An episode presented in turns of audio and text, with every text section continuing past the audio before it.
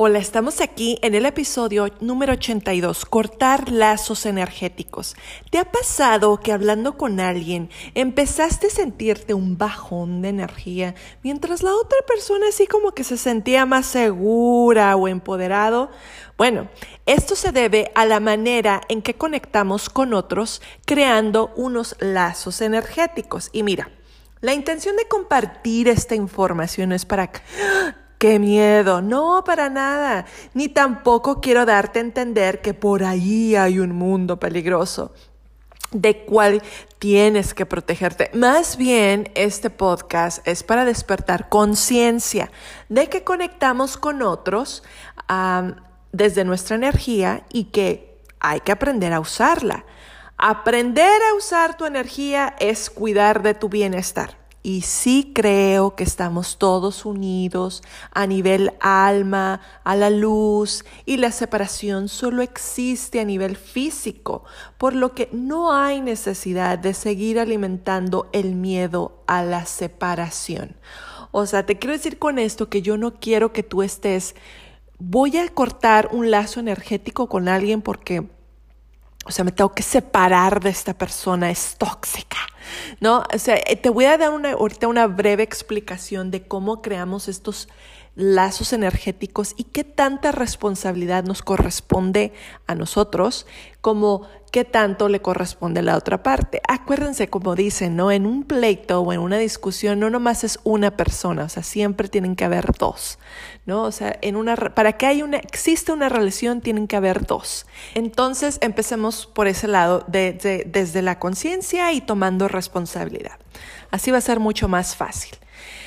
En mi experiencia como terapeuta Reiki, al dar sesiones de sanación, he podido ver cómo existen a nivel energético estos lazos que se enganchan en nuestro cuerpo, en, este, en nuestros puntos energéticos que le llamamos chakras, y con otros, ya sea con una persona, con un animal, con, una, con un evento, ¿no? Todo depende de qué tipo de emoción hayas experimentado, ¿no? Pudiste haber sido una experiencia muy, muy bonita, ¿no? Muy memorable, pero como también puede ser pudo haber sido muy dramática o, demasiado este, traumática, ¿no? Y, como son emociones muy intensas, estas emociones inmediatamente generan estos lazos energéticos y es una manera de, de conexión con todo lo que somos.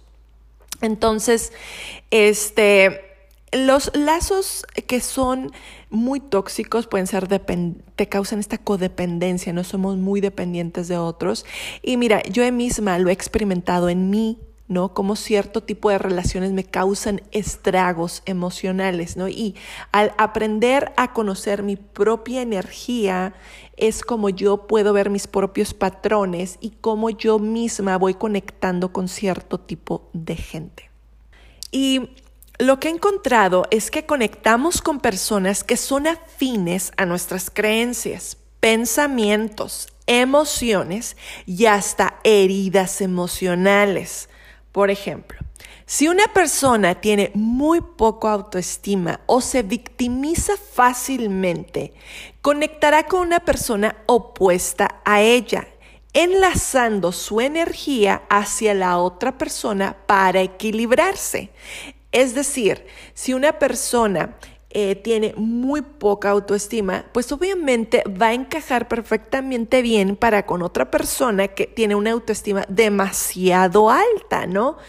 O si una persona se victimiza mucho, obviamente se va a enlazar con el victimario.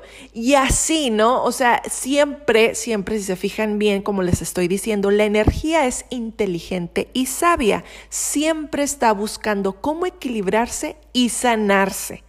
Entonces, al hacerte consciente de estas de esta energía, de estos patrones energéticos que tú tienes, es como tú vas a empezar a equilibrarte tú primero antes de querer equilibrar a la otra persona o antes de querer cortar un lazo con la otra persona. Porque como te decía, la energía se está equilibrando en ti. Entonces sí es importante que tú empieces a trabajar en ti. Si yo tengo, por ejemplo, una codependencia en cuestión vamos a ponerlo muy material y físico, ¿no? En cuestión de dinero, con mi pareja, yo no voy a cortar ahorita el lazo energético así nada más y separarme nada más porque pues no me parece tres o cuatro cosas, ¿no? Obviamente yo empiezo a equilibrar mi energía en mi, mi codependencia material para yo poder manifestar mi propia energía en mí, ser autosuficiente y entonces sí, ya empiezo a equilibrar la energía con mi pareja y entonces empieza ya a ser otro tipo de relación. Y entonces cambia la dinámica. Ahora sí, yo puedo elegir si quiero continuar esta relación o no, pero ya tiene otro enfoque, otro tipo de lazo energético y entonces ya no, al momento de cortar, ya no me afectaría de la misma manera. Porque entonces si yo no, fíjense bien, si yo no cambio mi perspectiva, yo no cambio mis emociones, yo no estoy haciendo mi trabajo de conciencia, mi energía va a seguir buscando otra persona, evento o lugar para poder seguir equilibrándose. ¿Ok? Entonces a lo mejor no es ya la misma persona, yo ya corté ese lazo, pero viene otra persona y la energía se refuerza, por lo que la experiencia la hace más dura y más fuerte. Ok, bueno, ya hablamos qué puede pasar con un lazo energético y cómo significa o cómo esto se crean. Ahora, ¿qué es un lazo o cordón? También se le llaman así, o también he escuchado que le dicen eh, hebras. ¿No? Así como las hebras de hilo, ¿no? Esos lazos o cordones energéticos. Los lazos o cordones energéticos son vínculos de energía entre dos o más personas que tienen una relación. Esta energía contiene la vibración de emociones y pensamientos que nos ata a personas de manera positiva o negativa.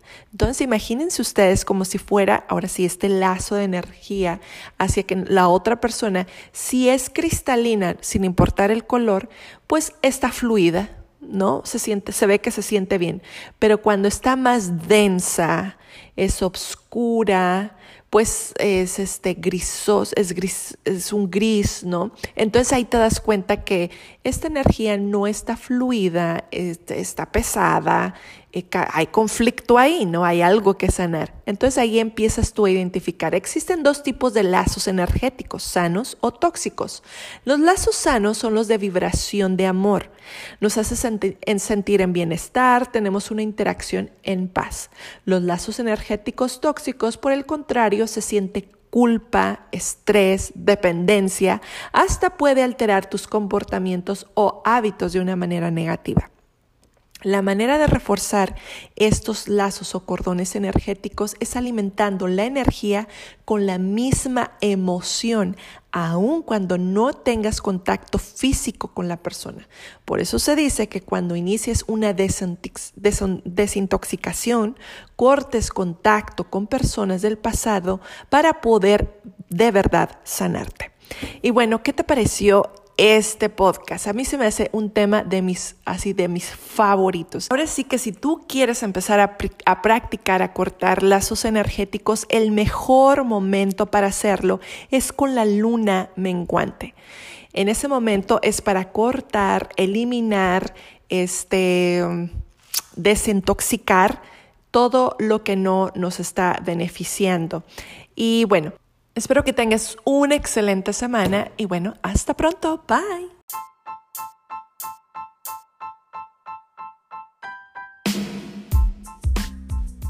Oyes, ¿ya te avisé que puedes comprar tu ritual para cortar lazos energéticos? Sí, simplemente pues vas a mi página ritualavela.com shop y puedes descargar tu PDF con una guía, los pasos y también meditaciones, ahora sí, para cortar y sanar.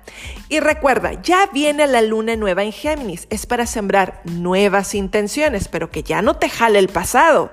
Además, si tú quieres comprar el ritual para la luna nueva en Géminis y sembrar nuevas intenciones de la manera correcta, pues también ahí puedes encontrar el ritual y descargarlo.